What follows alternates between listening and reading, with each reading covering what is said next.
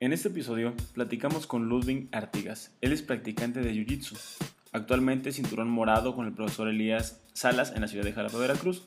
Eh, ha sido tres veces medallista de la Federación Internacional de Jiu-Jitsu, campeón nacional en la Ciudad de México, dos veces campeón regional del sureste, medallista regional y dos veces campeón regional del Golfo. Ha sido medallista también en la zona centro y campeón regional en la zona sur. En esta plática nos dice cómo el deporte ha sido una influencia para encontrar su mejora personal continua y una herramienta para organizar su vida profesional. Espero disfruten la plática tanto como yo y adelante con el episodio. Este, pues Lud, muchas gracias por aceptar la invitación de hacer una plática aquí con, con nosotros. Eh, esperemos que esta plática sirva a mucha gente que nos está escuchando y también para pues que conozcan un poco más de lo que es el desarrollo de un deportista y cómo es que esto interviene en la vida deportista y la vida cotidiana, la vida que llevas comúnmente. Entonces, este, pues bueno, te agradezco mucho por, por aceptar y un poquito del tiempo de las ocupaciones que tienes, destinarlo a esto. Oh, muchas gracias. Muchas gracias a ti por, por la invitación y, por el espacio, ¿no? Eh, la verdad es que en, una, en, una, actividad como esta nunca había participado. Es muy distinto a una, a una entrevista, ¿no? Como un poco más formal. Está muy padre que puedas compartir eh, experiencias desde el punto, de vista personal. Me parece totalmente interesante y muchas veces necesario, ¿no? Eh, no solo, yo, yo, creo que este tipo de pláticas no solo ayuda a, la, a las personas que van a estar escuchándonos, sino incluso a, nosotros, ¿no? A, a, nivel personal. Entonces, en cuanto me comentaste, me pareció muy interesante la propuesta y aquí estamos. Gracias, amigo. No, pues la verdad es que entre, entre que podamos ser una comunidad un poquito más grande de aprendizaje, eso creo que nos va a beneficiar siempre y más en estas épocas en las que no sabemos ya ni cómo interactuar, este, también eso aprovecharlo, ¿no? Entonces, pues, te agradezco. Y bueno, este, pues para empezar de lleno en, la, en, la, en las cuestiones, este, pues más sesudas, pero no quiero que tampoco entre como esta formalidad. Eh, pues quisiera que te pudieras eh, presentar no solamente como deportista, sino como persona, como, es decir, como quien te concibes tú. Yo te conozco de hace muchos años, pero pues la gente no. Entonces, adelante. Sí, eh, bueno, mi, mi, nombre, para los que no me conozcan, soy Ludwig Artigas. Eh, como profesionista, soy arquitecto, me dedico al diseño, a la construcción. En la parte del deporte, que vamos a abordar un poco, he realizado varias actividades físicas, ¿no? actualmente, a lo que me dedico, si pudiéramos definirlo como, una, como dedicarse, es al jiu-jitsu brasileño. Eh, practico otros deportes también de la mano, ¿no? Deportes también de conjunto como tocho, eh, incluso de repente soccer, ¿no? Con los amigos.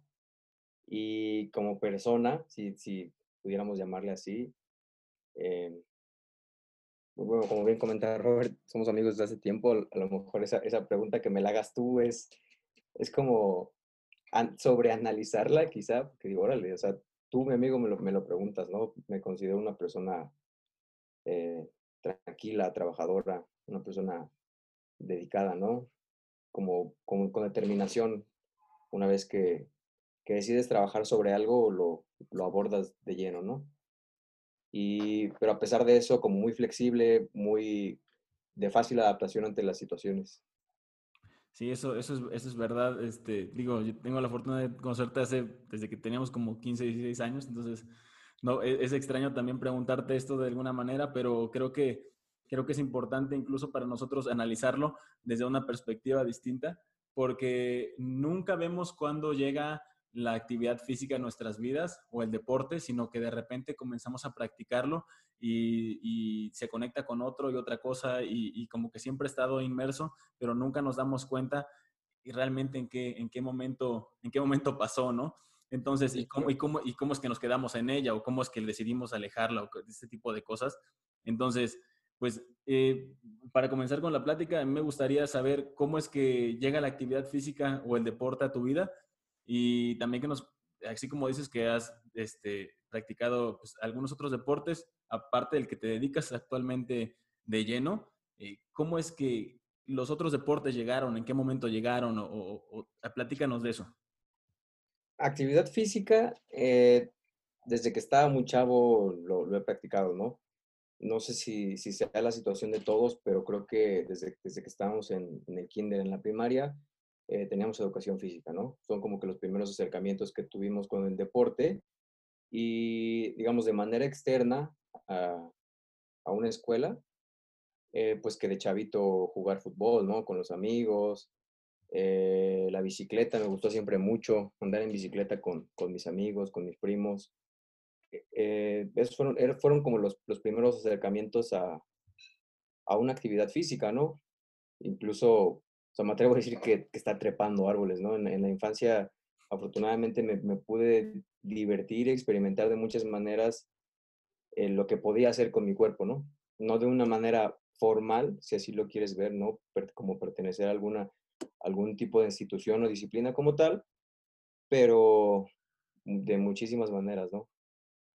Oye, ¿de, ¿de, qué manera? Me cuentas que, pues bueno, obviamente de modo informal, pues desde la, desde educación física, desde que yo me salgo de la calle, a la calle estoy cotorreando con, con, con mis amigos, pero ¿en qué momento llega formalmente, o cómo, más bien, no en qué momento, sino de qué manera llega formalmente la actividad física a ti?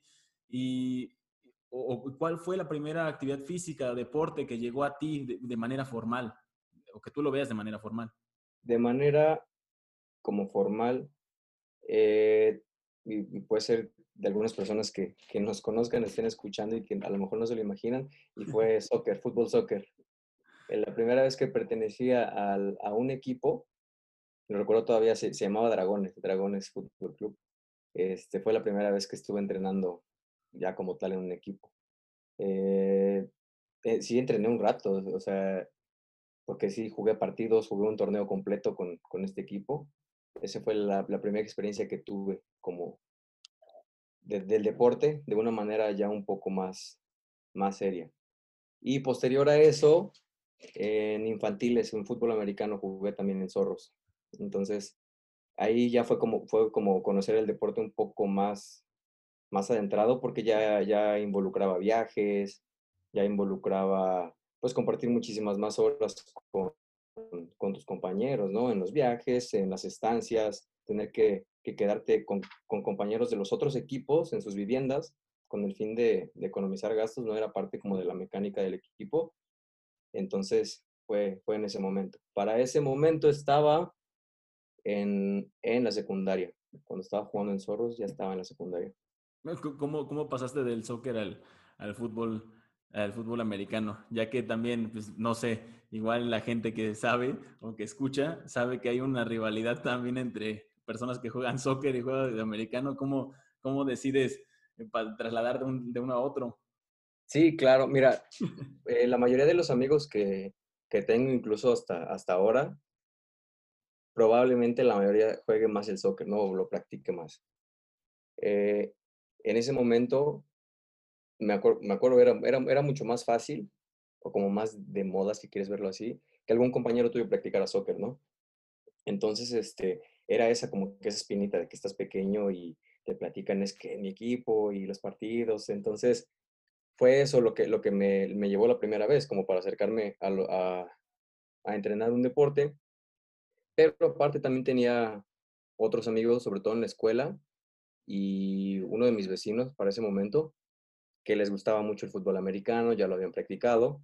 Entonces también me comentaban así oye, este, vamos a entrenar, ¿no? Está, está muy padre. Eh, y pues fue más que nada por, por amistades que, que me acerqué al, al, a los dos deportes, ¿no? Mm, porque a esa edad pues no conocía como tal pues ninguno de los dos deportes a fondo. Entonces fue como para conocerlos, para probarlos y, y en algunos ahí seguimos.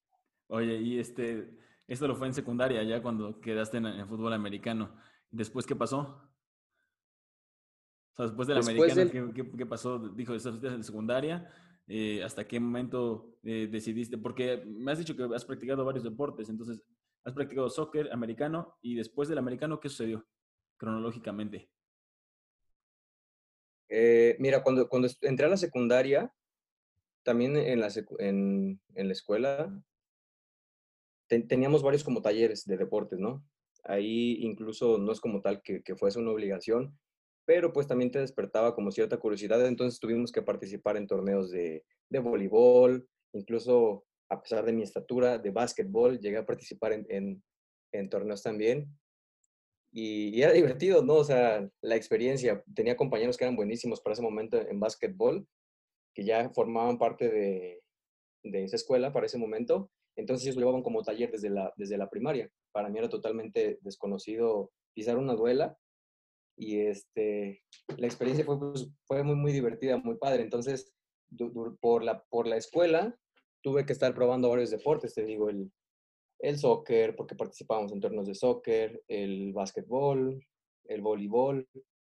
Eh, después de jugar, después de entrenar en Zorros, eh, durante un periodo en la prepa, me, me, alejé un poco, siento, de la parte de entrenamientos deportivos sin embargo, en la preparatoria, pues todavía acudíamos a, a, a torneos de, pues de fútbol, soccer también, y era únicamente de, de soccer, ¿no? Cuando comienza esta situación de, del interprepas y todo eso. Para ese momento ya se habían comenzado a, despertar otras inquietudes personales en mí, ¿no? De, pues de cambio de, de, peso, ¿no? Las pesas, ¿no? Yo creo que a todos nos entra la espinita, a lo mejor como en esa edad de las pesas.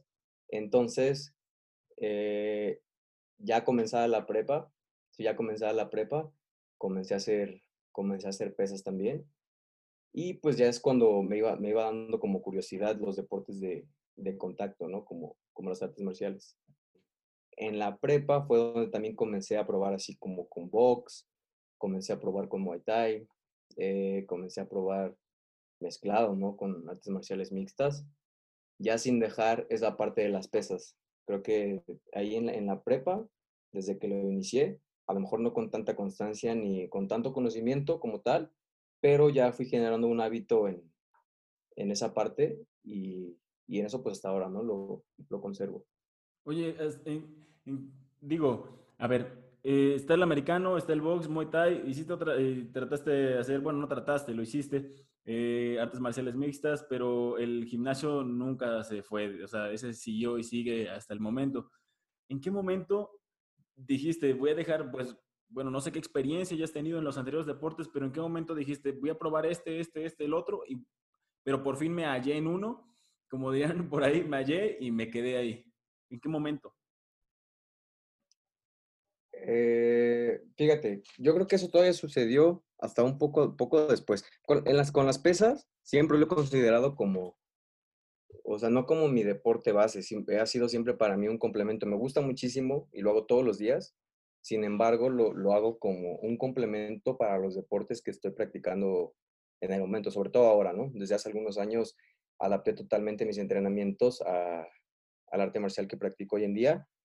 Eh, por eso es que te podría decir que el gimnasio está fuera como, como de esa plática, ¿no? De si hago o no hago, porque es una actividad que, que puedes adaptar a tus horarios, ¿no? Eh, puedes incluso adaptar las intensidades con lo que, con lo que tú lo, lo, vas a ejecutar, dependiendo de lo que tú estés haciendo en el momento, ¿no? Entonces, no sucedió sino hasta la, hasta la universidad, donde ya me quedé más, o sea, como que ya me, me quedé más en una dirección de un deporte, que fue el fútbol americano, cuando cuando estuve entrenando en halcones. Entonces, en ese momento sí me quedé ya más enfocado en un solo deporte, ¿no? Durante, durante algunos años. O, o sea, estuviste en, en, americano antes, cuando estuviste en la secundaria, lo dejaste, fuiste a unos deportes de contacto y posterior a eso regresaste al americano. Así es, ya ¿Qué, en la... ¿Qué te motivó regresar al americano? O sea, porque bueno, este, este, este camino que estás llevando sí es como que a mí me parecería que ya lo probaste, lo dejas, te gustan los deportes de contacto y regresas. ¿Por qué regresas? Mira, fíjate, a lo mejor yo no lo había analizado como de, como de esa manera de, de probar y, y, regresar. Como tal la situación, creo que también había situaciones como personales o incluso académicas que muchas veces te van ayudando a acercarte a alguna situación o a otra, ¿no? En este caso, cuando regresé a jugar americano en, en los halcones, pues yo recién había comenzado la, la facultad en ingeniería. Entonces, además de, pues de compañeros que a esa edad ya se estaban dedicando a ese deporte, pues estaba dentro de la zona, este, me quedaba muy cerca, yo vivía cerca, entonces siento que en ese momento varias situaciones ajenas a lo deportivo pudieron haber este, influido, ¿no? Aparte de que siempre me gustó, ¿no? O sea, no es como tal que lo haya dejado porque no haya querido, pero a veces la, la, escuela, ¿no? No me, no me lo permitía. Entonces, en ese momento ya que vas entrando en un cambio como incluso de perspectiva personal, ya pues como si fueras una persona adulta, aunque a esa edad no, no lo fuésemos, pero quieres experimentar también un poquito más de, de libertades, de qué quieres hacer, eh, los entrenamientos eran de noche, entonces estaba, estaba muy padre todo el, como el escenario para, para volver. Sí, claro, y ya sentirte como también algo representativo de la universidad, como que te hace cosa aparte, ¿no? No sé cómo, cómo o sea, qué habrás sentido tú en ese momento que al final eras, eras eh, o el equipo era representativo de la universidad. Haya sido un programa como haya sido, pero era representante de cierta manera de la universidad. Sí, claro, o sea, e, en ese momento en el que, te digo, como persona todavía estás trabajando en tu, en tu propia identidad, pero además estás entrando a una institución que lleva un nombre y aparte te ofrecen instalaciones, te ofrecen este, un programa, te ofrecen un equipo, entonces estás representando a tu universidad, pero de una manera enfocada al deporte, sí, por supuesto que, por supuesto que te hace eco y dices, vaya, yo quiero pertenecer aquí, ¿no? Oye, ¿y cómo es que pasa del americano a los logros, muchos logros que has tenido últimamente en Jiu-Jitsu? Porque dices, bueno, eso todavía no pasó, pero ya estás en la universidad, terminas la universidad, ¿en qué momento sucede esto? ¿Por qué dejas el americano? ¿Está el americano todavía ahí, pero esa parte? ¿Cómo es que sucede? digamos, en todo, en todo mi trayecto, si lo, si lo pudiese definir así, o en el tiempo que estuve entrenando, eh, obviamente para ese momento no tenía la madurez que, que tengo este, uh, el día de hoy, ¿no? No tenía eh, el entendimiento sobre el deporte, ni la disciplina. Ni, ni, la madurez que, con la que practico el día de hoy cualquier tipo de deporte. Creo que lo que, lo que me llevó a quedarme en, el Jiu-Jitsu fue sobre todo la parte del conocimiento personal, ¿no? En el americano no era, no era tan disciplinado, ¿no? Eh, tuve algunas lesiones, algunas no, no dependieron como tal de, de ese cuidado, ¿no? Pero algunas lesiones que me llevaron a alejarme varias veces del deporte, sobre todo la última, que, fue un desgarre del ligamentos exteriores de la rodilla, en el que ya no, podía, no pude practicar nada de deporte, o sea, literal nada, nada, ni pesas, nada, eh, un poquito más de ocho meses, ¿no? Para que sanara por completo. Eh, de ahí, pues, las, las terapias de recuperación. Entonces, eso sí me dejó como un poco, como atemorizado de, de volver, ¿no? Porque recién, pues, ya para, para ese momento calculamos que había pasado un año para que yo pudiera estar, para que pudiera estar bien. Entonces, sí tenía cierto temor, cierto temor y me llegué a cuestionar, bueno, ¿vale la pena volver a pasar por lo mismo o, o qué, ¿no? Y que Entonces, te otro año. Y lastimarme otro año. Entonces, en ese periodo de, digamos, de recuperación, pues igual, ¿no? Vamos, vamos a lo mismo, seguía creciendo, seguían creciendo algunas inquietudes, eh, algunos gustos personales y había probado ya las artes marciales mixtas y, y me propuse volver, o sea, fue literal como, ¿sabes? quiero regresar a ver qué, a ver qué tal. O sea, de primera instancia fue como un acercamiento nada, nada formal, ¿no? Entonces me, decía, me decidí a regresar. Cuando regresé fue de nuevo a artes marciales mixtas, todavía no fue específico Jiu-Jitsu, fue artes marciales mixtas. Y comencé a encontrar en esa, digamos, segunda etapa de, entrenamiento dentro de las artes marciales mixtas, ya totalmente, o sea, aprendizajes totalmente diferentes a los que había tenido antes, pero yo se lo atribuyo a, la diferencia de edad y también a la diferencia de, de, experiencias dentro del deporte, ¿no? Como haberse lastimado, eh, como los cuidados que tú debes tener personales, eh, la alimentación, etcétera, etcétera, ¿no? Entonces, ahí fue donde, donde yo decidí ya quedarme en, en artes marciales mixtas. Muy bien. Oye, eh, cuando decides quedarte en artes marciales mixtas, más o menos qué etapa de tu vida era, o sea, era la universidad, terminabas la universidad, ¿en qué momento era? En, miren, yo estaba ya, debo haber estado terminando o a mediados de la carrera.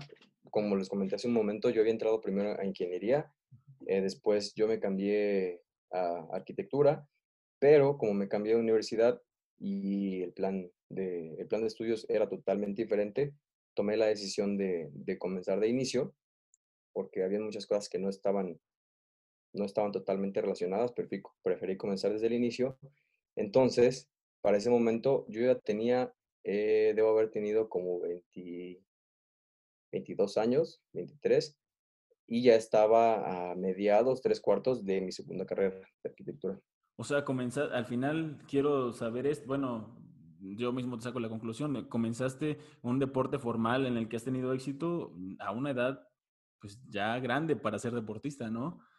Sí, sí, ya fue, fue mucho más grande, ya fue algo, eh, algo grande, ¿no? Ya en, en universidad y no tan joven, digámoslo así. Sí, no, porque los deportistas comienzan muy chicos, o sea, y al ver como esta semblanza que puedo notar de tus éxitos como deportista, ¿cómo competiste contra eso?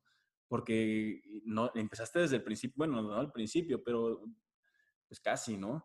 de empezar lo que es Jiu-Jitsu y, y, trascender a eso, ¿cómo tuviste que dar el cuánto por ciento más que las personas que ya habían hecho un recorrido? ¿Cómo lo hiciste? ¿Cómo enfrentaste eso? Sí, es que fíjate, es, este, es, es como lo padre de la situación. Para ese momento en el que tú observas, analizas las cosas con un poco más de madurez, eh, en, ese, en, ese, momento en que yo llego a entrenar, por ejemplo, a mí me, me resultó bastante como, como impactante ya, digamos, enfocándonos más en la parte del jiu-jitsu únicamente, ¿cómo es que, o sea, tú, tú, traes como un historial de deporte, ¿no? De lo que has practicado. Eh, para, para este caso, o sea, el americano, ¿no? Ya tienes años haciendo pesas, te consideras una persona fuerte, te consideras una persona atlética, ágil, ¿no? Y llegas a un lugar, a un espacio donde una, una persona más pequeña que tú, ¿no? De tamaño, de peso, te pueda dominar con tanta facilidad, ¿no? Y, tú te quedas así de, a ver, va, va de nuevo, ¿no? Y va de nuevo, y va de nuevo, y una tras otra, y una tras otra, y tú te quedas, bueno, entonces, ¿qué es lo que, qué es lo que estaba haciendo, ¿no? De manera individual, o qué es lo que, lo que, lo que sé realmente de, digamos, de un deporte, o dedicarme a un, un deporte de, de manera formal, ¿no? Llamémosle de alto rendimiento si quieres verlo así. Entonces, eso me, me, motiva, o sea, de, de, manera personal a decir, no sabes qué, quiero poder hacer eso, ¿no? Yo quiero poder eh, desarrollarme a ese nivel y que debo, o sea, afortunadamente también recibí como mucho consejo, mucho apoyo, ¿no?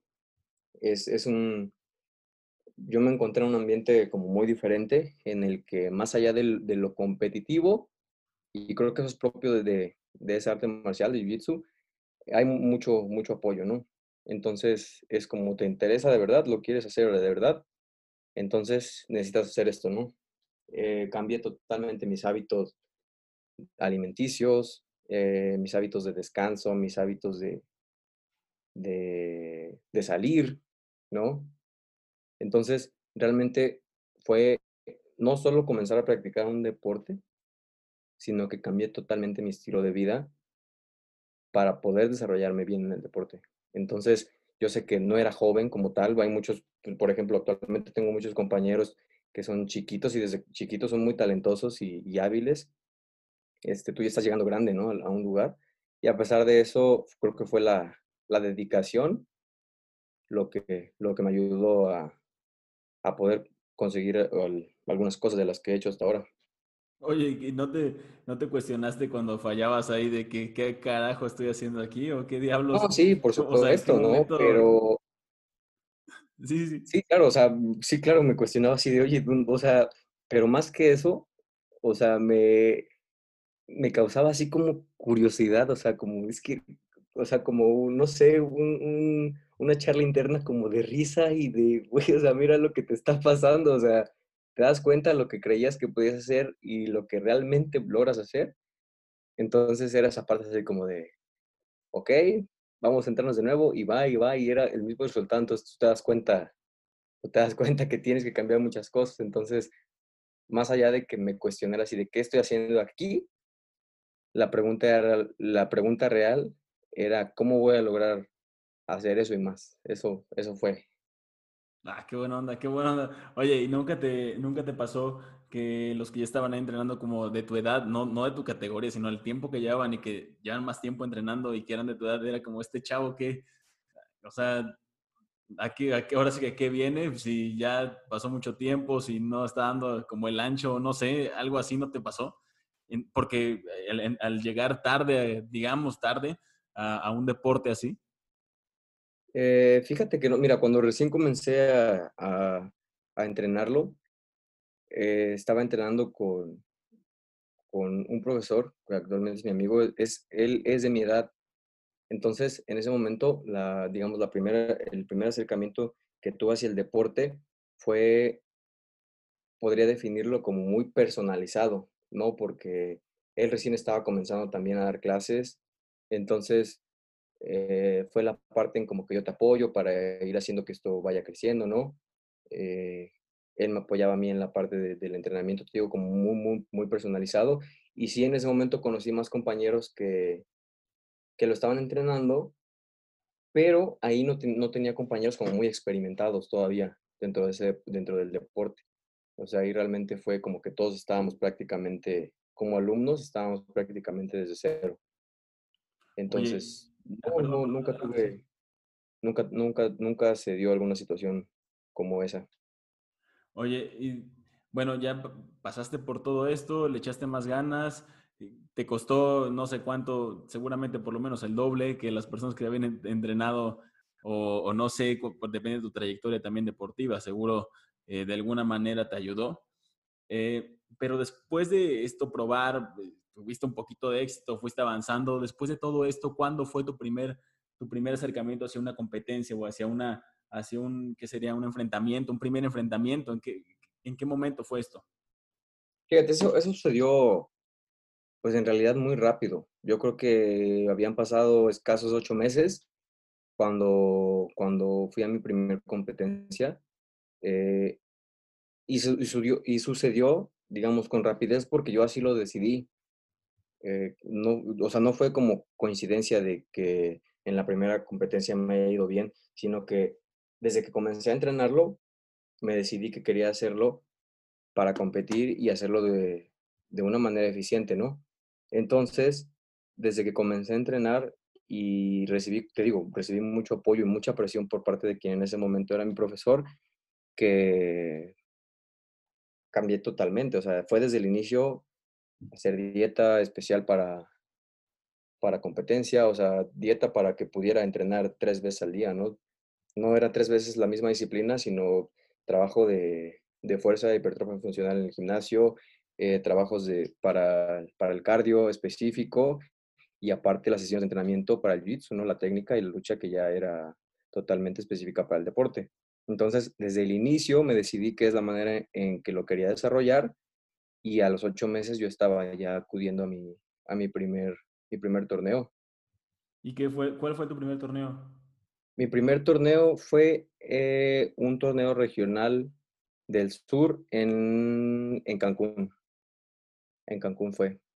Y este, te digo. No, perdón, perdón, adelante. No, te escucho, dime, dime. Es que, eh, pues es que ocho meses son muy poco, ¿no? bueno, a mi parecer, o sea, haber entrenado ocho meses para una, para una competencia, eh, al final es regional, pero de todos modos creo que fue, fue muy poco. Bueno, a mi parecer, no sé, desconozco realmente. A lo mejor pueda resultar poco en tiempo, pero como te comento, el enfoque desde el inicio del entrenamiento fue de competencia, ¿no?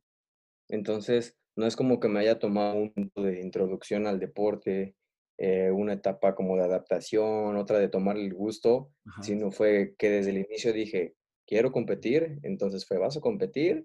Pues va. Entonces, este, desde el inicio fue con el trabajo específico y con la intensidad que requería para poder, para poder competir. Y también, o sea, también yo, mira, yo creo que influyó mucho el hecho de que, de las ganas que tenía de hacerlo, porque para mi, o sea, para mi primera competencia me fui solo, viajé solo a, a Cancún ahora sí que viajé nada más al, al torneo, este, porque tenía ganas de hacerlo, ¿no? O sea, de, estar acostumbrado a que los viajes son en equipo, de que sales desde un punto de, con gente que conoces, con gente que va guiando el viaje, o sea, no solo el hecho de que te trasladas de un lugar a otro, sino que hay personas encargadas de, pues, de, de la organización y de guiar el viaje. Aquí es todo por ti. Si quieres hacerlo, organízate, este, guíate, vas y vuelves, ¿no? Entonces, creo que eran muchas, muchas las ganas que tenía de realizarlo. Eh, eso fue los ocho meses. Oye, eh, eh, tal vez me voy a salir un poquito de la línea de la que estamos haciendo, pero todo eso llevó una, trae una motivación en sí y fue individual porque, o qué te dio por hacer todo esto, quién te estaba motivando, qué es lo que, qué es lo que hacía que tú quisieras seguir en esto. Digo, el gusto es muy importante, pero aparte de eso, ¿cuál fue la motivación de, eso que te daba por seguir haciendo y tratando y preparándote y qué, qué, qué- qué tenías en tu, en tu mente en ese momento?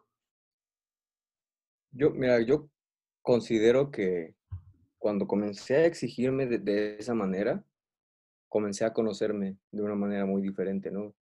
Yo, eh, antes de eso, o sea, como te comentaba, estás acostumbrado a hacer las cosas de una manera, ¿no? A lo mejor muchas veces sin siquiera, si, siquiera exigirte mucho, me explico, a veces las cosas se pueden ir simplemente dando, eh, o incluso que las personas quienes están encargadas de tu desarrollo u orientación, ya sea deportiva o académica, que no te presionen tanto o de la manera que sea más efectiva para ti, de manera personal.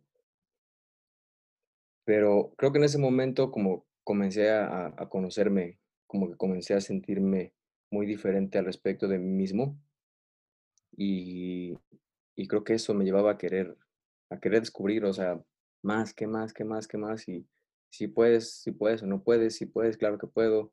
Entonces creo que era eso, era, era mucho eso. Tenía muchas ganas de, de cumplirme a mí mismo, ¿no? De que había decidido eh, hacer algo, me había propuesto una meta a corto plazo, no había considerado para ese momento lo que pudiese suceder en el deporte mediano o largo plazo, pero me había establecido una meta a corto plazo y quería cumplírmela, ¿no? Eso me estaba, me estaba llevando mucho a, a querer seguir y seguir. Oye, Lud, después del primer torneo, eh, ¿cómo te va en ese primer torneo? Eh, en este primer torneo, fíjate, yo llegué con, con unos nervios impresionantes, yo no tenía la menor idea del, proto, del, del protocolo, los procedimientos de, del torneo, ¿no? Oye, ¿te fuiste tú solo, sin entrenador, sin nadie? Sí, me fui, me fui completamente solo. Ok. Este, o sea, te, te digo que no tenía idea al nivel de que ni siquiera sabía la vestimenta exactamente que tenía que utilizar. A ese, a ese nivel, este, cabe mencionar, ¿no? Que es, es un ambiente totalmente diferente, ¿no? Porque aquí, pues estás en un lugar cerrado, pero es como, obviamente se nota el, el nivel de competitividad que existe, sin embargo, es como mucho más, era, era como mucho más deportivo, entonces era, era un ambiente diferente para mí, pero eh, ver a la- las personas llegaban por lo regular en, bola, ¿no? Con sus academias, ¿no? Incluso uniformados, llegaban con sus, con sus escudos, con banderas, este, yo llegué solo, así como que, ay, canijo, ¿no? Entonces, eh, no conocía para este mo- momento bien ni siquiera las reglas de, o sea, tenía conocimiento para grandes rasgos, ¿no? De lo que, de lo que puedes y no puedes hacer, pero no ya a nivel de competencia. Entonces fue así como que te expliquen un momento antes, este, no tenía idea ni siquiera así, pues de cómo iba a suceder el pesaje, porque tienes que dar un peso específico. Yo iba listo en, el peso, yo estaba, yo estaba seguro, pero no estaba así como ¿cómo, cuándo van a pesar, en qué momento. eh, eh, afortunadamente te digo, a lo mejor me sale un poquito el tema, desde ese momento empecé a conocer profesores eh, que, te, que te aconsejan muchísimo, que te ayudan muchísimo. Este, uno de los profesores que actualmente todavía frecuento en la Ciudad de México, se me queda bien y me dice, ¿es tu primer torneo? Y le digo, sí, ¿por qué? Me dice, no, está bien, se, nota este... sí, chavo, yo, sí, sí, sí, que traer puesto. me, dice, es que pesas tanto, dice, pero te ves entero, podrías bajarte a otra categoría, etcétera, etcétera. Y yo así, ¿de qué me está hablando? No tengo la menor idea, ¿no? O sea, gracias, ¿no? Pero también creo que en parte el hecho de que compitiera desde, desde los primeros meses fue lo que me abrió mucho la perspectiva para, para el deporte y para poder seguir este, compitiendo. Entonces, este, llego al torneo y pues, no tengo la menor idea, pero yo, tenía ganas de, pues, de hacer algo, ¿no? De demostrar algo, de poder este, conseguir algo. Los torneos ahí en Jiu-Jitsu son eliminatoria directa, ¿no? Este, tú, tú participas en una categoría que es por cinta y por peso. Entonces, eh, previo a la competencia, a las personas que están inscritas en una categoría, las van pesando, ¿no? Para corroborar que den el peso y posterior a eso arman brackets. Entonces, es lucha tras lucha. O sea, si quieres ganar, tienes que, que, ir ganando todos, ¿no? Porque de lo contrario pierdes y ya estás, ya estás descalificado. Entonces, para, para ese torneo, eh, en ese torneo quedé en segundo lugar. En segundo lugar. Me acuerdo que me ganó un chavo que. Creo que, creo que era de Estados Unidos el chavo. O sea, él, él vivía aquí, ¿no? Él entrenaba en una academia del sur. Si no mal recuerdo.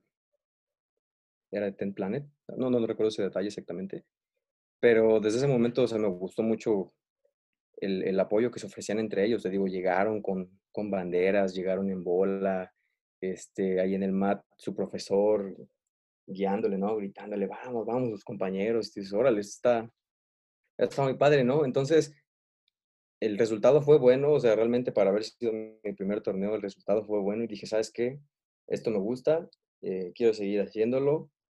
Ya vi que yo incluso puedo moverme solo, entonces quiero, quiero echarle aquí. Pero, pero, pero, ¿qué sentiste? O sea, toda la llegaba ellos con sus profesores, con el equipo, con una y tú solo y tu alma sin profesor, sin, o sea, no, no, no fue, que, o sea, real, no, no porque fuera, no por hacer, hacer menos la experiencia que tú tuviste y, y todo lo que sacaste ahí, porque te conozco que, que sacas las cosas al final de cuentas, pero se siente gacho, ¿no? ¿O qué sentiste? Mira, fíjate que es, lo que te comento, más que sentir gacho, parece, eh, no me, por ejemplo, en ese momento no me, no me acompañó mi, profesor, no por alguna situación así de que, ah, no quiero ir o vete o algo por el estilo, no, no, nada que ver. En ese momento fue una situación realmente económica, te digo, en realidad en ese momento, pues él era también un chavo, así, así como yo. Entonces él me dijo, la verdad es que se me, se me complica hacer el viaje. Le dije, no, pues no te preocupes, o sea, yo me fui eh, en, los mejores términos del, del, mundo, o sea, no crees que dejé solo así como que, como que triste o enojado o algo por el estilo, no, fue realmente de que dijo, ok, no hay problema, no hay problema que, que no puedas ir o que alguien vaya conmigo, no voy yo solito, yo, yo, quiero hacerlo, ¿no? Entonces, de momento sí era como impactante ver a, a los demás, este, así como con sus compañeros, con sus profesores, con banderas, pero no, o sea, no fue intimidante, a eso es a lo que, a lo que quiero llegar. Fue motivante, ¿no? Porque dices, bueno, estoy llegando aquí sin, a lo mejor sin, sin generar alguna expectativa, si quieres verlo de esa manera, porque estoy llegando solito, sin, sin banderas, ¿no? Sin nada. Este, pero pues eso se queda fuera del mata al, al, a la hora de, del torneo, ¿no? Entonces, fue, no fue intimidante para nada, fue motivante en realidad emocionante, fue emocionante, muy emocionante. Oye, Lud, no, pues, o sea, qué bueno que lo tomaste así. No, y, y, no, por supuesto que no, no pensaba que fuera algo como que no te quiero acompañar como entrenador, pero ese tipo de factores al final en, en momentos pegan, ¿no? Pegan en un deportista. Pero bueno, qué bueno que en ti fue más, te sirvió más de motivación para, pues no, no tienen nada que esperar de mí al final, voy a dar todo y vemos qué pasa. Oye, claro. Eh, después de eso, después de ese primer, esa primera competencia, ¿qué sigue? Ya en, a nivel deportista, ¿qué, ¿qué, es lo que sucede? Y fíjate, eh, los, los torneos ayudan muchísimo. Yo considero que te ayudan muchísimo, muchísimo, aunque sea un, digamos, aunque sea un evento en una fecha exacta, lo que tú generas de cambio personal eh, digamos, lo que tú piensas, lo que tú sientes, lo que tú ejecutas dentro del deporte cambia totalmente, ¿no? La perspectiva. Porque te das cuenta eh, contra, contra qué, o sea, a nivel deportivo, contra qué te enfrentas, a, qué le tienes que tirar, qué es lo que puedes hacer, qué es lo que no puedes hacer, ¿no? Entonces, lo que yo tomé de, de ese primer torneo fue como mucho aprendizaje, regreso, platico con, con mi profe, le digo, mira, la situación estuvo así, así, así, quiero que trabajemos sobre esto, esto, esto, ¿no? O sea, fue como que no solo vivir la experiencia como tal, sino mucho análisis de la misma. Entonces, eh, para ese momento en que regresé, dije, ¿sabes qué? Esto es lo que yo quiero hacer de deporte. Estoy, totalmente convencido. Me sentía como si llevara haciendo eso muchísimo tiempo. O sea, me sentía totalmente cómodo, me sentía muy contento, me sentía muy, este, muy integrado, muy identificado. Y pues en realidad al regresar fue como, como tomar estrategias de trabajo, estrategias, vamos a lo mismo, personales de, de, trabajo, tanto personal como en equipo, ya para, para poder seguir compitiendo. Después de ese primer torneo, ¿cuáles torneos siguieron?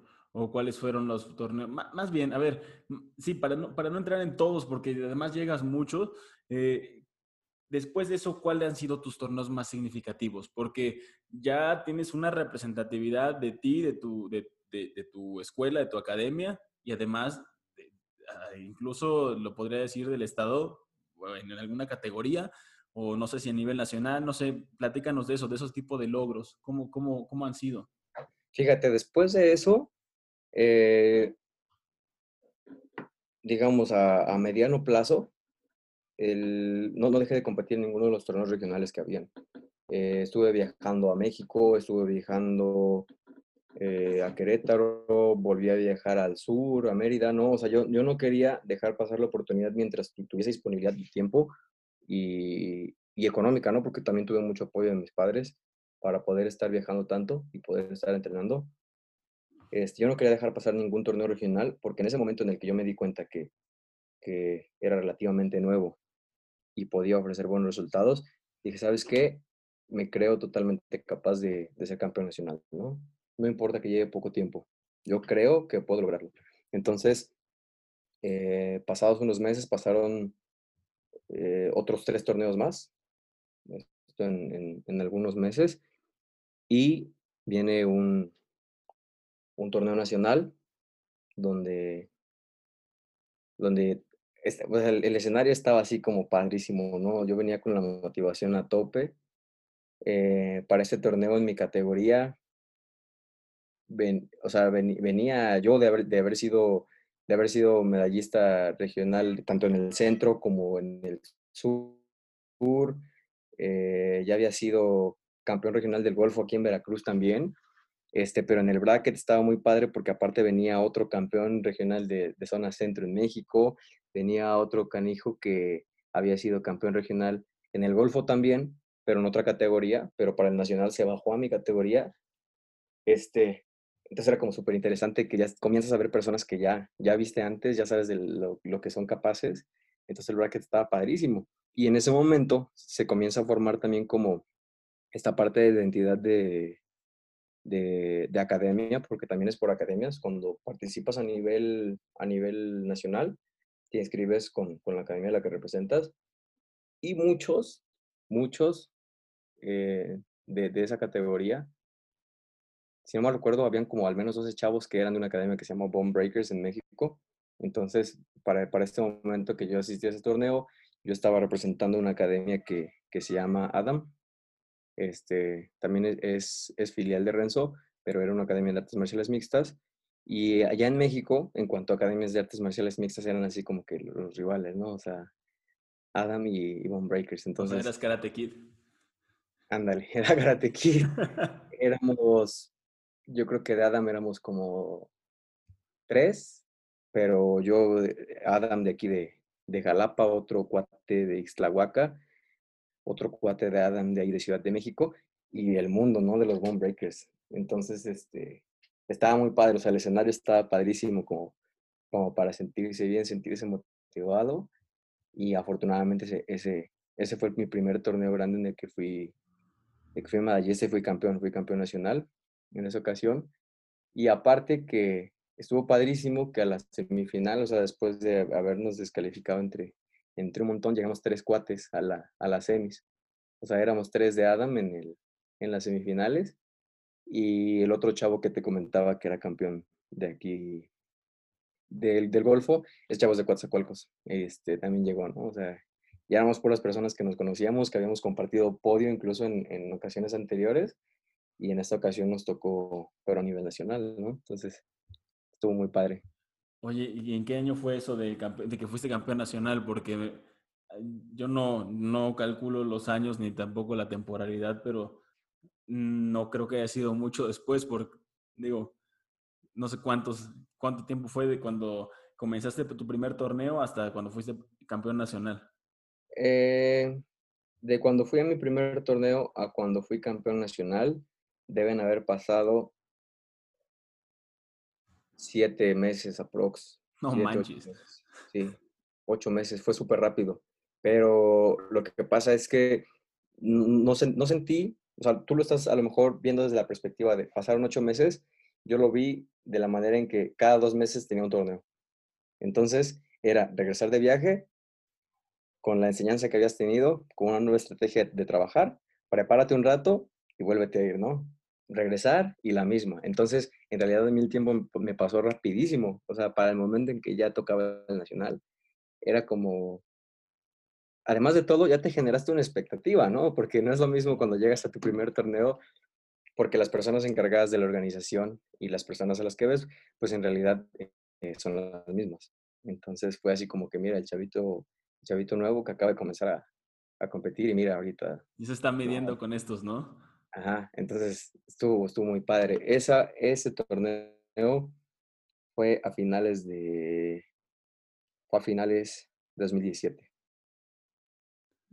Wow. Pues, o sea, desde el primer torneo nacional, perdón, desde el primer torneo que acudiste, ocho meses después, te fuiste a competir para campeón nacional, ganaste.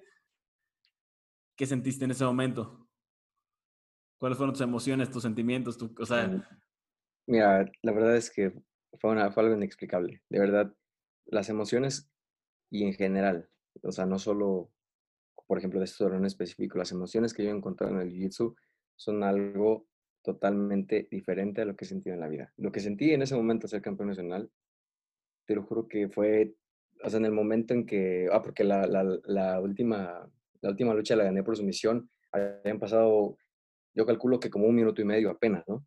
O sea, realmente estaba muy joven la lucha, este, sometía al otro chavo con una barra de brazo entonces fue una sensación así de que sientes que algo viene desde tu interior y explota. No te aguantas las ganas de gritar, obviamente. O sea, yo pegué un gritote así de...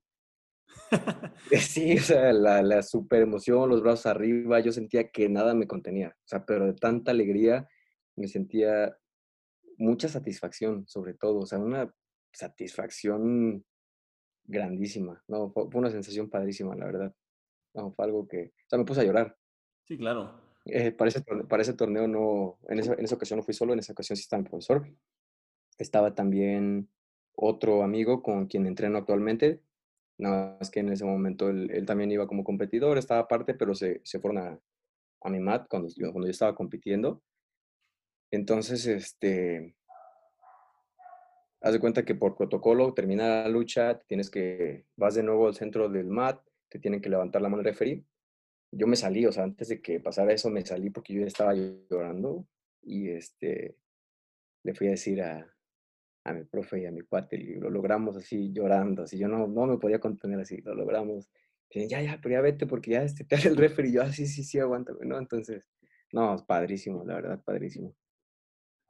Eso fue a finales de 2017, casi 18.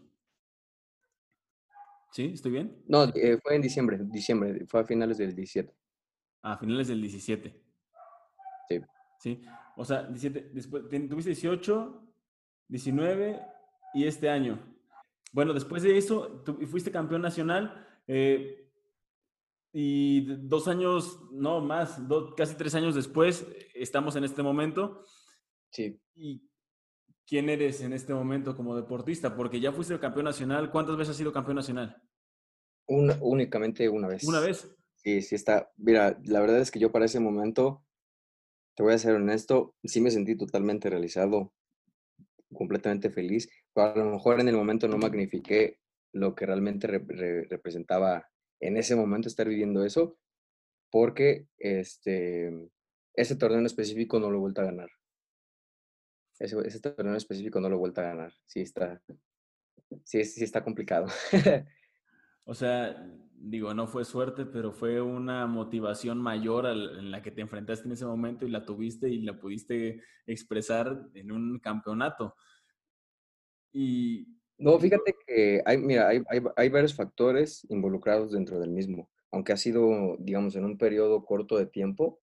Eh, para, para, este momento, te digo que yo todavía estaba en la uni, entonces este, tenía mucha más disponibilidad de tiempo, incluso de, de energía, si te lo puedo, te, te, lo puedo decir así, para, eh, para, para dedicar un esfuerzo específico a algo, ¿no? Ahorita, este, pasado, digamos, un año después de eso, ya yo, yo había comenzado a trabajar con mis proyectos personales de arquitectura. Entonces, ya las, la repartición de tiempos, por así decirlo, dentro de, mi día a día o de, la semana en general, cambió muchísimo. Te digo, yo estaba en, en, un, digamos, en una etapa de cambios personales en las que, en las que ha cambiado totalmente mi, mi rutina. Entonces, por momentos es, es difícil es difícil dedicarse, dedicarse a eso. No porque, no, no por el aspecto de la motivación, porque, por ejemplo, hay momentos en los que me siento actualmente mejor que nunca, pero, por ejemplo, en el 2010 y, en el 2018, 2019, ahorita te confirmo ese dato, o sea, hubo un año que no competí nada, ¿no? Nada, nada, nada. Entonces, este, porque estaba teniendo muchas ocupaciones, ¿no? De trabajo, tenía que dedicarme al trabajo. No dejé de entrenar, no dejé de entrenar definitivamente, pero la, un entrenamiento específico para competencia y para esos niveles de competencia eh, son muy diferentes. Y además de todo, el, el hecho de estar presente en los torneos, ¿no? No, por ejemplo, puedes estar entrenando a tope, pero si tú no has tomado ningún torneo en medio año, llegas y no va a ser el mismo rendimiento que tengas si tomaste dos, tres, porque sí te cambia mucho el, el chip del momento, ¿no? De la competitividad. Entonces, más que nada eso, no es como tal que haya sido eh, una motivación extra de querer haberlo hecho, sino que en ese momento había estado compitiendo con constancia, entonces tu, digamos, tu forma, tanto física como mental, es, es óptima para esa actividad en específico. Así lo, así lo veo yo, ¿no? Oye, Luz, y en, en, algún momento de, porque también me cuentas que ha sido un poco difícil de repente pues, ir a torneos en este momento, porque tú seguiste avanzando a la par de que siguió avanzando tu carrera deportiva, ¿en algún momento pensaste en dejar el deporte, el jiu-jitsu, porque tienes demasiadas ocupaciones o porque no podías darle realmente eh, eh, la importancia que, se le, que en un momento se le requirió y que tú se la diste y que ya no estabas yendo a torneos y que tal vez ya no tuviste o has tenido la oportunidad de, de reafirmar ese título o no sé, diversos factores, ¿en algún momento has creído que es mejor retirarte por ahora, por lo menos, o no sé, algo, algo así? No, eso no, eso no, ni, pensarlo. O sea, es, eh, como te comento, a lo mejor no pueda asistir a, como ese año, que no pude competir en todo el año completo, pero eso no quiere decir que lo haya, lo haya hecho a un lado o que haya dejado esa parte de mi vida, ¿no? Porque el, el Jiu-Jitsu definitivamente generó un cambio personal grandísimo en mí, en mi manera de pensar, en mi manera de, de, actuar y en la manera en que me siento también, ¿no? Sobre todo. Entonces yo, yo creo que esa es una parte ya muy mía que, que no, no, no dejo, o sea, no lo voy a dejar. Y te digo, o sea, te tiene mucho que ver con, como con las etapas eh, del, del, momento, porque sí, es un hecho que en ese año, por ejemplo, se me complicó muchísimo, pero, por ejemplo, en, tanto en 2018 como en 2019 fui, ya fui campeón medallista internacional, ¿no? Entonces, eh, es, a veces es un poco complejo definir tu, tu rendimiento por un torneo, porque cualquiera puede, podría decir, oye, ya fuiste tres veces medallista internacional, ¿no? ¿Cómo puede ser que no has ganado de nuevo un torneo nacional, ¿no? Entonces, este, a veces, o sea, no por el hecho de que tú hayas ganado un torneo en, en un momento en específico, quiere decir que tú vas a ser el mejor sobre todos, quiere decir que en ese momento específico lo, lo lograste, ¿no?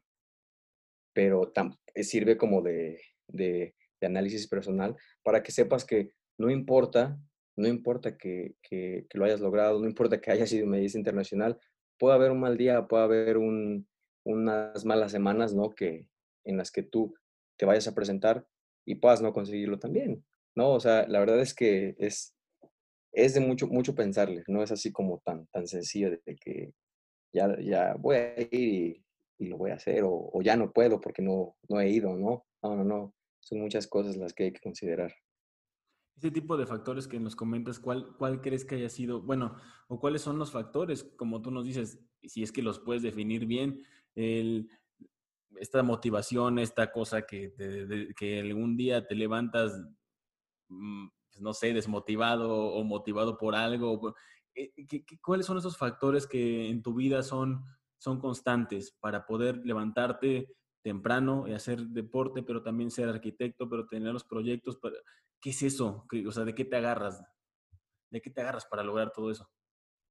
Fíjate, eh, obviamente hay, hay, momentos en los que sí es, es muy, muy importante, para mí siempre ha sido muy importante entender esta parte y creo que es muy importante que, que quien quiera aventurarse en el deporte o quien ya está y busque tener mejores resultados debe, debe escuchar y aceptar como una realidad.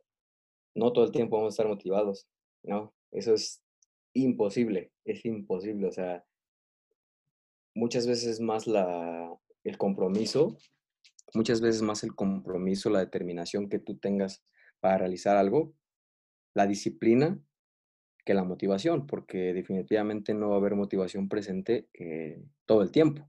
O sea, como que estés sentado en el sillón y digas, hoy me siento con todas las ganas del mundo para irme a entrenar durísimo. Hay días que sí pasa, pero a lo mejor cinco días seguidos no va a pasar.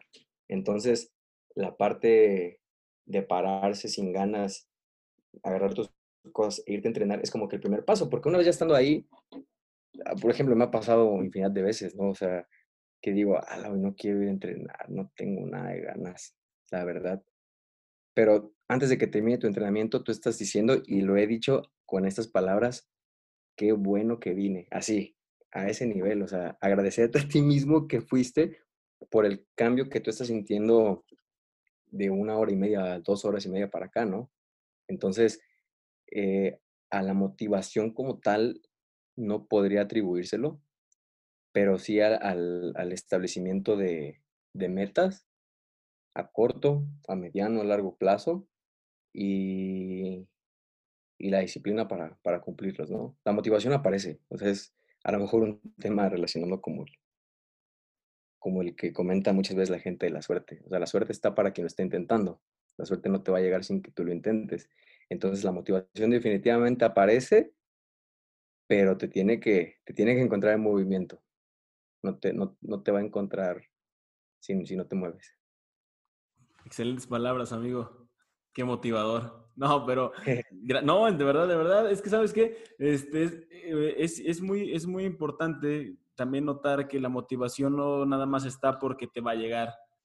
O sea, sí, claro. si tienes que estar buscándola.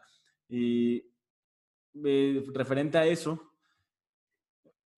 en mi caso, eh, ha habido muchas veces que una falta de motivación ha sido un, un, motivo de riesgo también, un factor de riesgo para dejar una práctica deportiva. ¿Crees que exista un factor de riesgo o, que tú sepas que existe algún factor de riesgo en específico para dejar una práctica deportiva o algún deporte, una, una eh, vamos, una actividad física que te esté generando algo? Ah, mira, de, depende a qué tipo de factor de, riesgo, a lo mejor tú me aclaras mejor la idea, te refieras. Obviamente, cualquier tipo de, actividad física existe algún tipo de factor de riesgo físico en el que tú te puedas lastimar, ¿no? Que te pueda inhabilitar a corto plazo, mediano plazo largo plazo para, para realizar la actividad. Pero pues no estamos, o sea, nunca estamos exentos de, de esa parte, pero es algo, me parece que natural. No sé si te, te refieras a, a otro tipo de, de riesgo. Sí, más bien me refiero a que si es que tú has experimentado o reconoces en algún momento algún factor de riesgo para poder dejar esa actividad física y que tú tengas la posibilidad de decir, ¿sabes qué? O sea, borrarlo de tu mente tal vez o decir, no, o sea, esto me está queriendo decir que deje esa actividad física, pero necesito algo más que, que me diga que no la deje. O sea, ¿cuáles son esos factores de riesgo que existen en la vida de un deportista para poder, para tener que dejar esa actividad? Ah, ok, claro, ya, ya entiendo mejor. El tiempo sería. Podría, podría resumirlo como en el tiempo. Pero vamos a lo mismo. Yo creo que depende mucho de la determinación. Y voy a poner, obviamente, el ejemplo personal que tengo, ¿no? Eh, yo, yo me dedico al diseño de la construcción.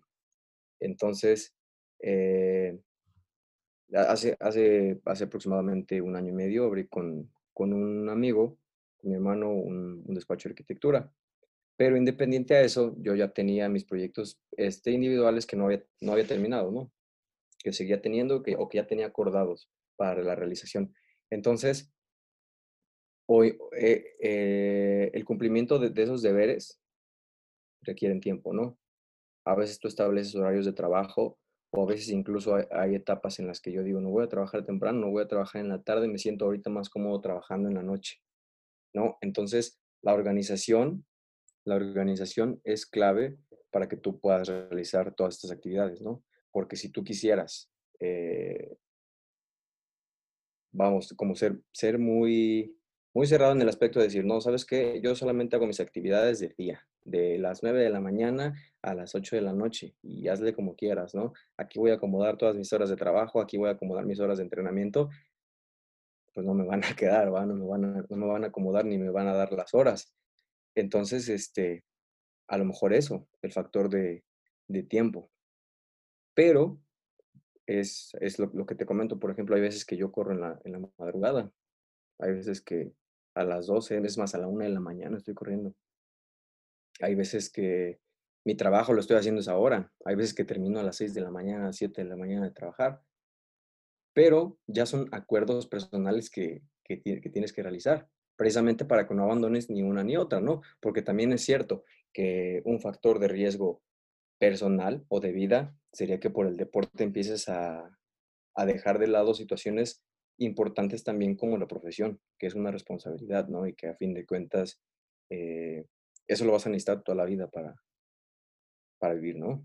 Entonces, si, si tú logras conjuntar las dos eh, o darle un orden, pues creo que, creo que no, hay, no, hay, no hay tanto pierde mientras logres ese equilibrio. El equilibrio y el tiempo es, es clave. Y de ahí, pues situaciones que a mí me hayan hecho como que lo tengo que dejar, no, en realidad no. Nunca. Me han pasado etapas en las que digo, ¿sabes qué? A lo mejor necesito un break.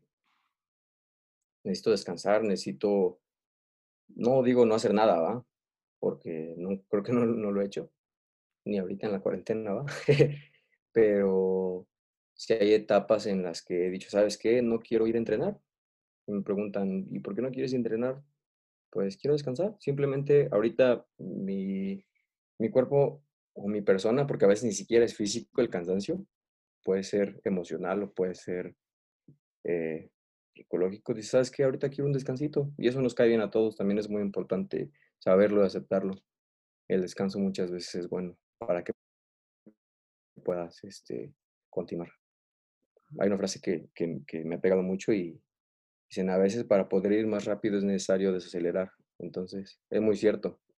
Es muy cierto para aplicarlo en cualquier, cualquier situación de la vida. Excelente, amigo. Oye, eh, y hablando de eso, digo, creo que, creo que de las preguntas que te iba a hacer acerca de la vinculación que tienes con, la, con el deporte y tu vida, pues me las contestaste ahora, pero no sé si quieres agregar algo de la vinculación del deporte con tu vida, cómo te ha servido o cómo es que te lo has llevado. Digo, me acabas de decir una muy buena explicación de cómo la organización de ser un deportista organizado y motivado eh, te ha llevado a que de alguna manera tu vida ha tenido un balance eh, profesionalmente y pues cotidianamente, ¿no? Pero bueno, te preguntaría lo mismo por si quisieras agregar algo.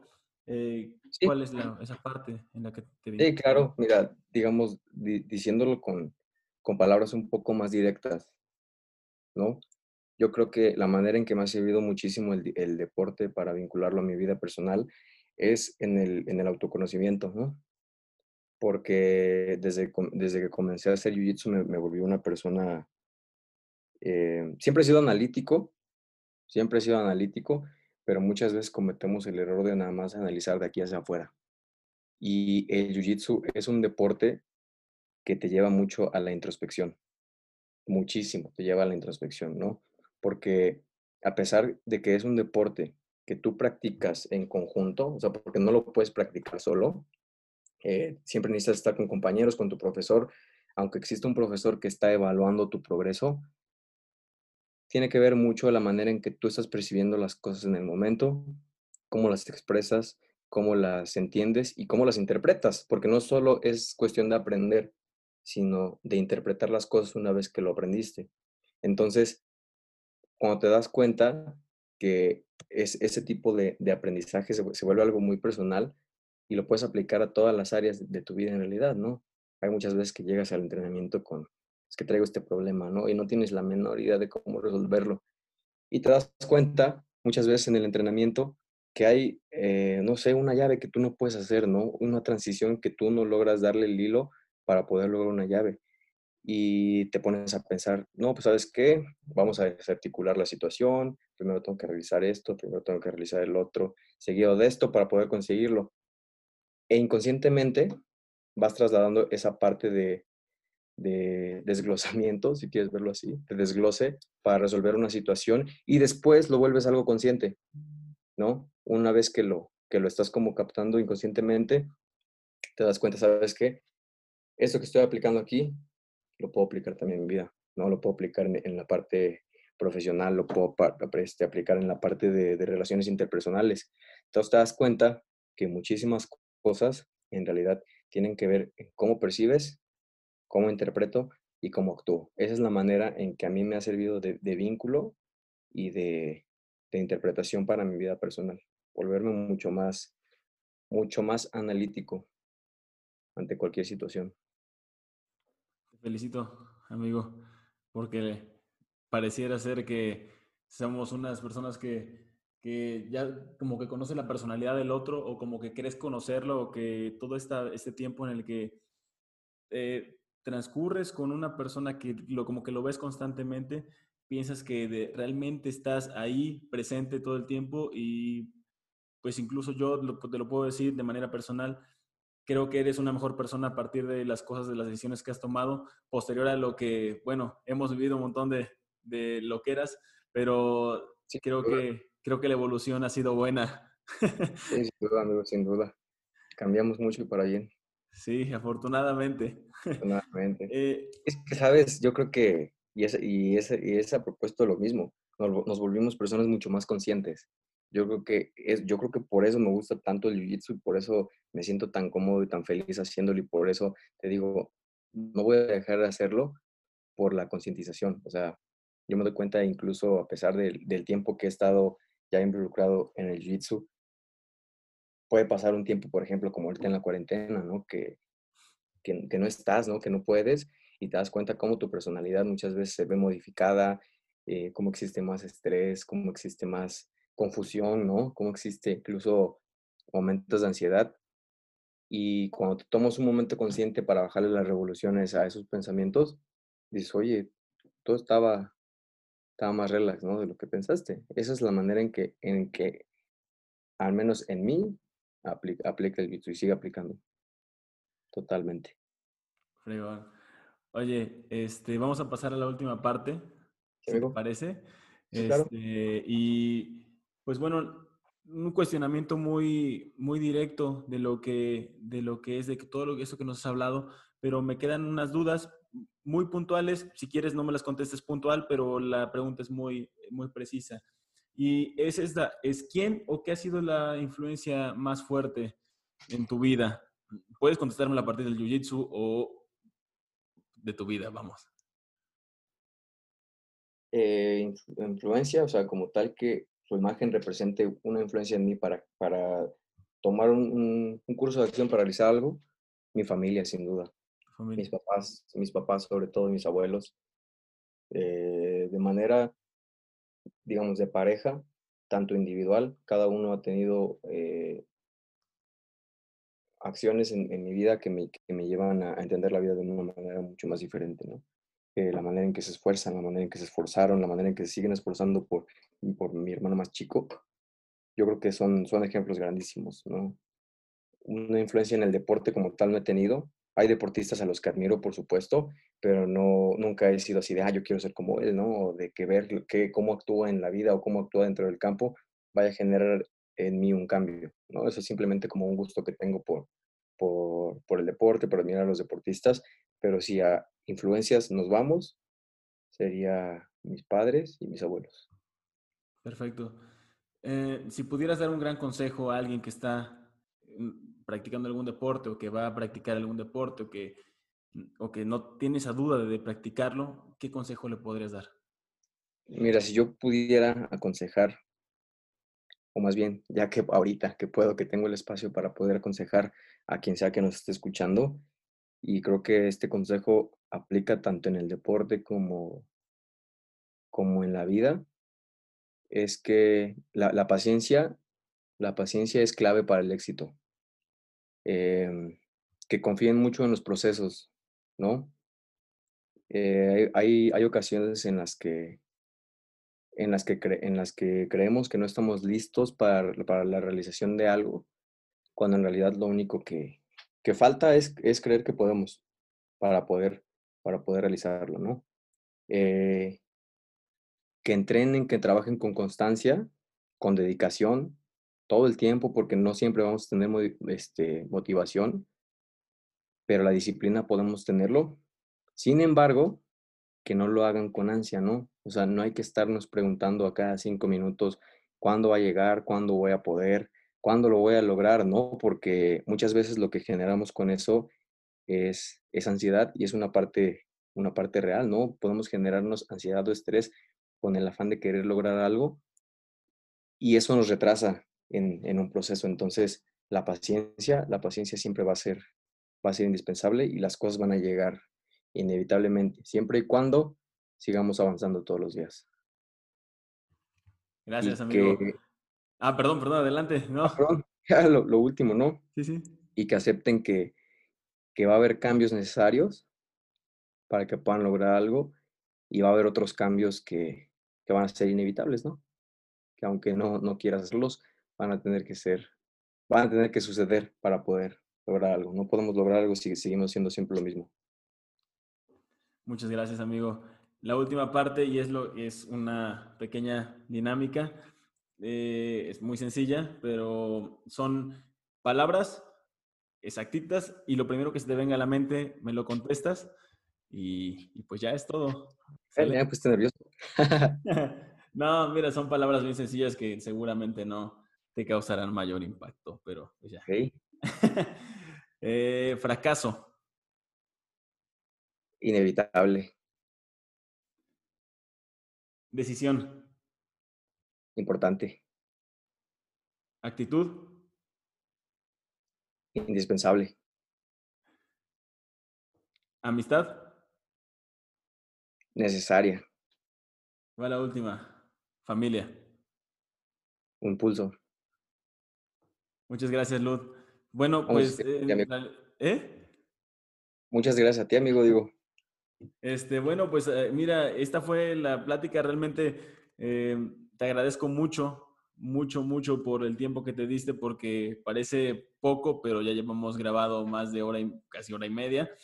Y este, pues bueno, realmente, de verdad te deseo que, sigas con tus éxitos, tanto deportivos como personales. Eh, agradezco mucho que tengamos esta amistad y esta, este tipo de contacto, al menos así. Y este, yo sé que jamás voy a perder el contacto con una persona que ya duró demasiado tiempo en mi vida, incluso... Ya vamos por los... Ya, ¿Eh? Ya le vamos a pegar a los 30. Ya vamos a pasar los 30, entonces, este, pues bueno, de verdad te agradezco, te agradezco mucho tu tiempo y las palabras que nos dedicaste. Ya nada más para culminar, eh, yo te pediría si es que tienes alguna recomendación, ya sea libro, ya sea algún video de YouTube, ya sea que escuchemos algo, que veamos una película, que lo que tú quieras. Si tienes alguna recomendación, es el momento en el que lo puedas decir. Ahora sí me dejaste sin palabras. Eh, fíjate, yo encuentro a veces muchas, a lo mejor te suena chiste, pero a veces encuentro mucha, muchas respuestas en música que no tiene ni siquiera letra. Eh, fíjate, te voy a decir qué disco, porque ese se me vino a la mente ahorita, justamente. Se llama Flow State de Above and Beyond. Ok. Fíjate, como música, como para la autocrítica, como para el autoanálisis, como para la introspección. Flow State de Above and Beyond. Y eh, películas motivacionales, eh, hay muchísimas, la verdad es que hay muchísimas. Pero la última, y la vimos juntos, de hecho, la de Creed. Ah, sí, es buenísima, buenísima, buenísima. Pues mira, de, cuestiones como de lectura, me gusta leer, me gusta leer mucho a Osho. Todas sus frases como autorreflexión de reflexión personal. Eh, aparte aborda muchísimos temas, no solo es como como el autoanálisis, o sea, es como tener la apertura para hablar sobre, sobre miedo, sobre temor, sobre éxito, incluso no sobre muchos temas. Entonces, sobre crecimiento, sobre iluminación, ¿no? Entonces, está padre porque tiene ideas sobre muchísimos temas, en, sobre muchísimos temas que a veces en ciertos momentos ayudan a, encontrar alguna respuesta. Excelente. Eh, amigo, pues ahora sí, me despido. Bueno, eso fue todo por el episodio de hoy. Espero haya sido de tu agrado. Te recuerdo que si tienes alguna duda, comentario o sugerencia, nos puedes escribir a arroba caminospodcast por Instagram o Twitter. Nos vemos hasta la próxima. Bye.